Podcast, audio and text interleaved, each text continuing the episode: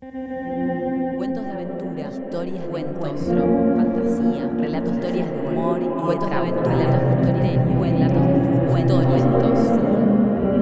Vortrix Bahía y Blackbird presentan Cuento íntimo con Pablo Duca. Un podcast. Mil historias.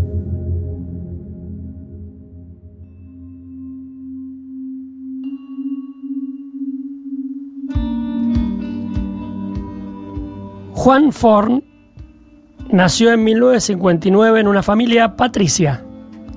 Se fue muy joven a Europa con una mochila y después de su primera novela, a los 27 años, Corazones cautivos más arriba, y del volumen de cuentos Nadar de noche, su obra fue por otro lado. Publicó algunos libros que tuvieron distinta suerte hasta que la lectura y la escritura de no ficción ganó finalmente la pulseada. Ese pareciera ser el centro gravitacional de la obra de Ford, quien luego de desempeñarse durante muchos años como editor, eh, director de suplementos en Radar, en página 12, traductor y escritor de cuentos y novelas, se mudó de Buenos Aires a Villa Gesell después de una pancreatitis que lo obligó a tomar distancia de la gran ciudad y a cuidarse y lo llevó a mirar el mundo desde otro lugar. En página 12, a donde yo accedí a conocerlo, comenzó a escribir las contratapas de los viernes, 100 líneas que publicó durante 8 años y fue allí que Forn encontró su propia fórmula mínima y redonda para contar ese cuentito que tanto le gusta o le gustaba. Si algo a él lo llevaba a la curiosidad era ese relato, ese cuento que se le lee al niño o a la niña y vincula, ¿no?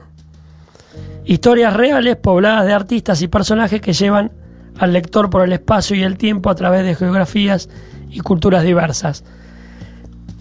Vamos a leer, maridado con, con un disco, un vinilo, eh, Nadar de Noche, de Juan Forn. Era demasiado tarde para estar despierto, especialmente en una casa prestada y a oscuras. Afuera, en el jardín, los grillos convocaban empecinados y furiosos la lluvia, y él se preguntó cómo podían dormir en los cuartos de arriba su mujer y su hijita con ese murmullo ensordecedor. Tenía insomnio, estaba en pantalones cortos, sentado frente al ventanal abierto que daba a la terraza y al jardín. Las únicas luces prendidas eran los focos adentro de la pileta pero la luz ondulada por el agua no conseguía matar del todo la sensación de estar en una casa ajena, el malestar indefinible con aquel simulacro de vacaciones. Porque en realidad no estaba ahí descansando, sino trabajando. Aunque el trabajo no implicase ningún esfuerzo en particular, aunque no tuviese que hacer nada, salvo vivir en esa casa con su mujer y su hija, y disfrutar las posesiones de su amigo Félix, mientras este y Ruth remontaban el Nino y gastaban fortunas en rollos de fotos y guías egipcios sin dientes a cuenta de una revista de viajes italiana. Para calmarse, para atraer el sueño, pensó que no iba a pisar Buenos Aires en todo el mes.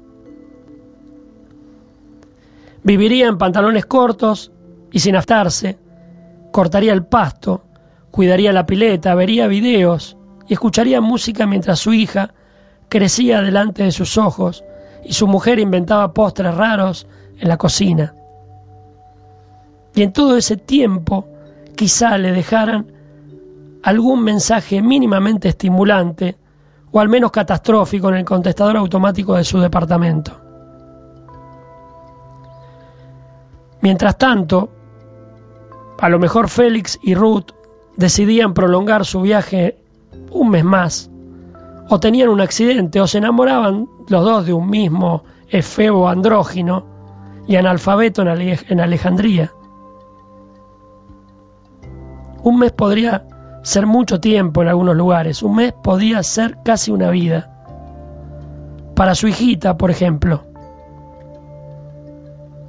Tenía que empezar a vivir a ritmo de ella, como le había dicho su mujer, día por día, hora por hora, lentamente.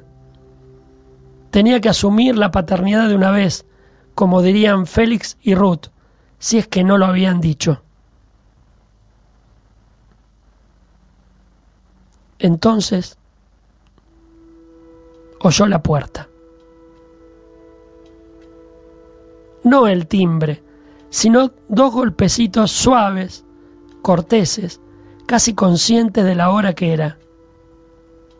Cada casa tiene su lógica y sus leyes son más elocuentes de noche, cuando las cosas ocurren sin paliativos sonoros. Él no miró el reloj, ni se sorprendió, ni pensó que los golpes eran imaginación suya. Simplemente se levantó sin prender ninguna luz a su paso y cuando abrió la puerta se encontró con su padre parado delante de él. No lo veía desde que había muerto. Y en ese momento supo incongruentemente que ya se había hecho la idea de no verlo nunca más.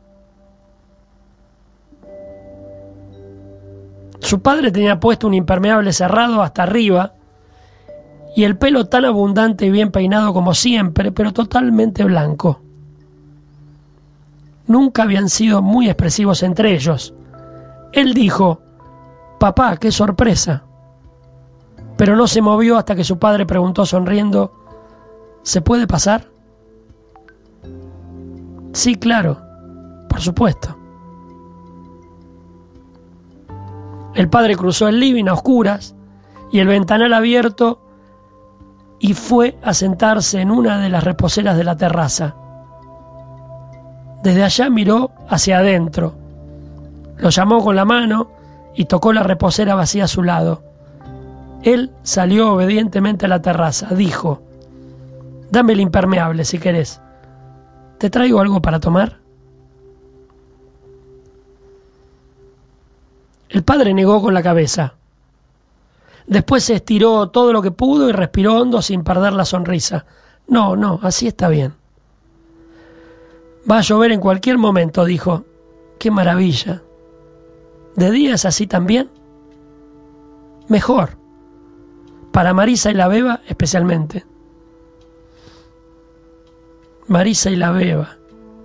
Debes tener un montón de cosas para contarme, ¿no?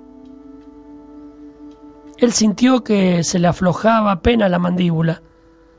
En los sueños en que volvía a verlo, su padre siempre estaba al tanto de todo lo que les había pasado a ellos en su ausencia. Sí, claro, dijo. Supongo que sí. Por supuesto, no pretendo que me pongas al día con las noticias. Obviemos la política, el trabajo, el mundo en general, si es posible. Las cosas domésticas me interesan tus hermanas, vos, Marisa, la beba. Esas cosas. A él le sorprendió que mencionara la palabra domésticas, y mucho más aún que hubiese nombrado a todos, menos a su madre, pero no supo qué decir. Voy a servirme un whisky. ¿Seguro que no querés? No, no, no, gracias. A propósito, qué buena idea la de las luces adentro de la pileta. No es mía, dijo él antes de entrar. La casa, quiero decir. Cuando volvió a aparecer con un vaso bastante lleno, se frenó detrás de la reposera de su padre y de golpe sintió que todavía no se habían tocado.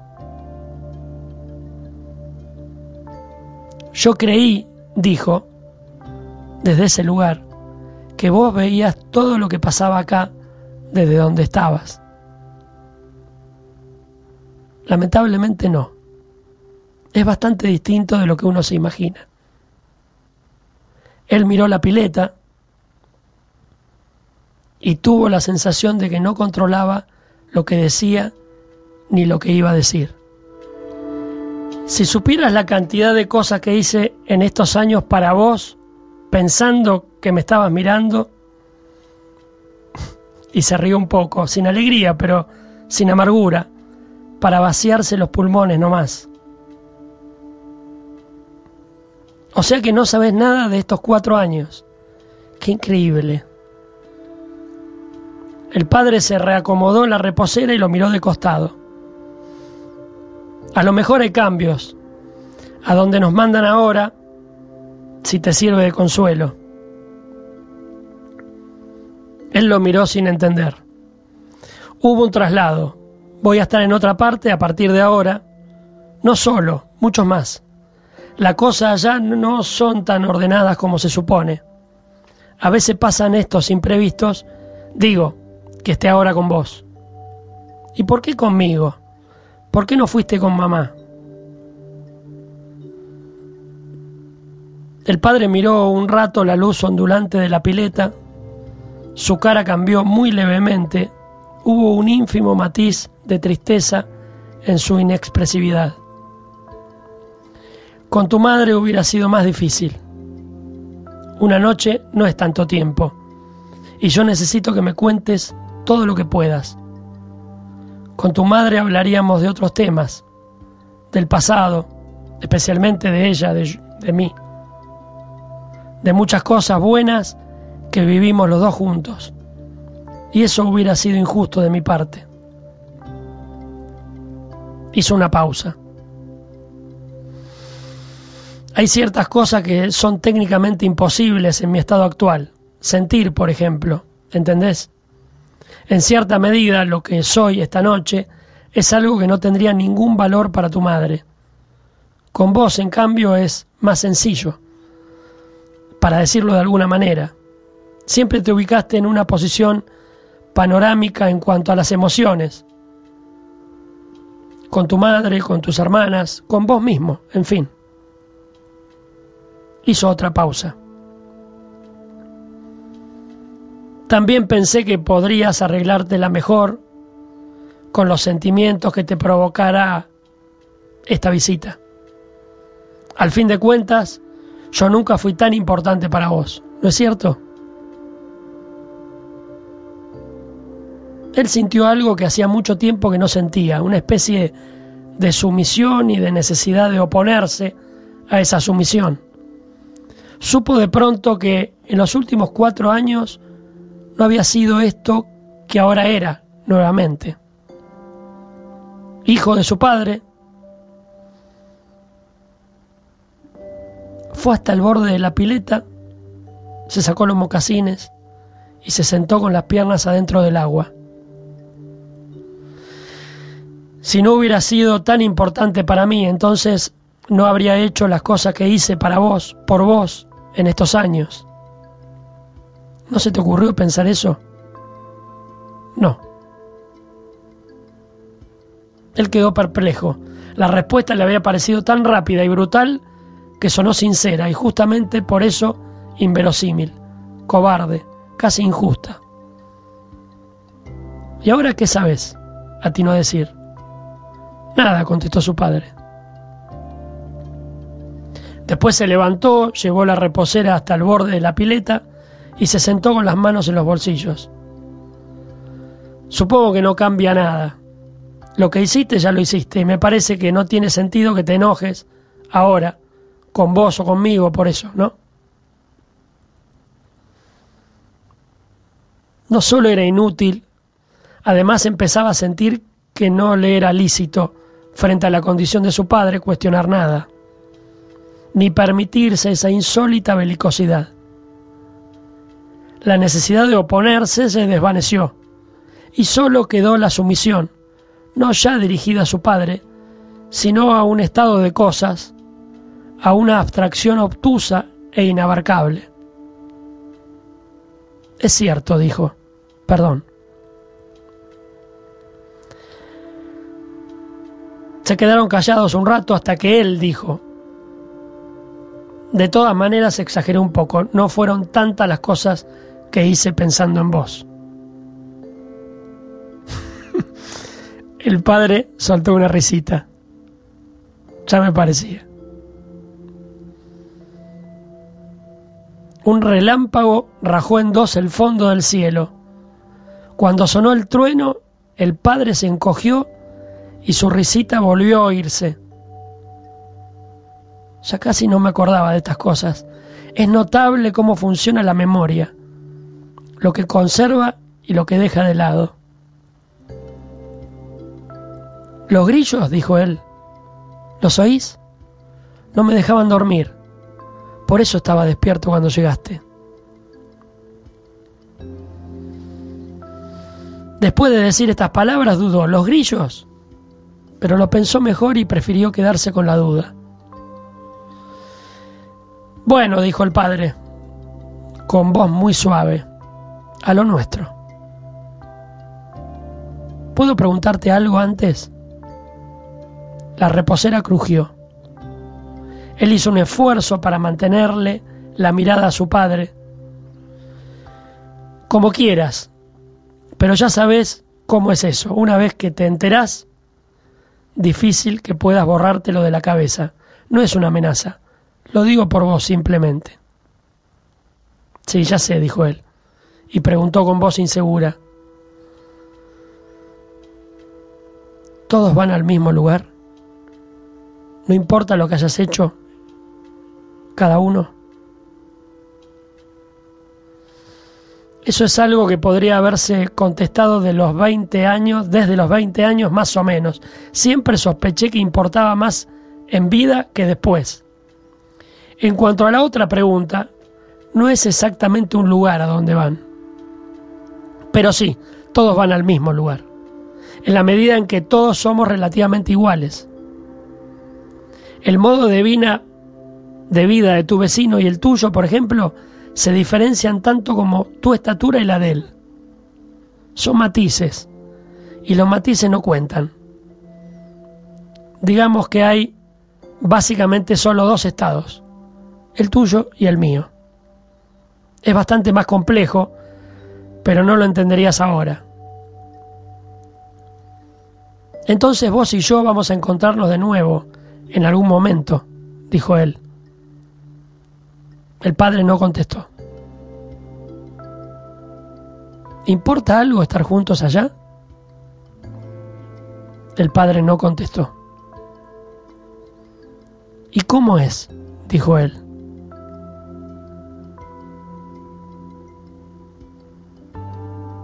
El padre desvió los ojos y miró la pileta. como nadar de noche, dijo. Y las ondulaciones de la luz se reflejaron en su cara. Como nadar de noche, en una pileta inmensa, sin cansarse.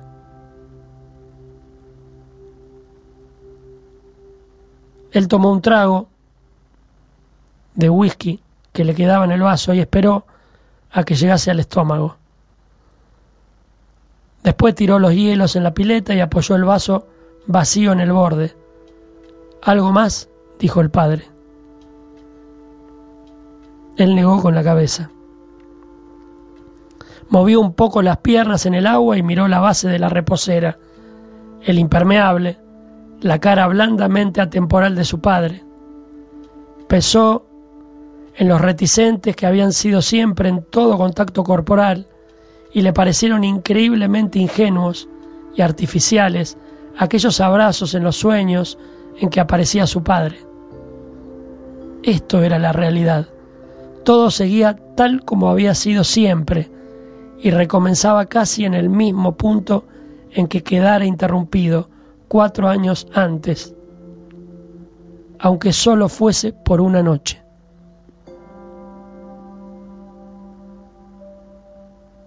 ¿Por dónde querés que empiece? dijo. Por donde quieras.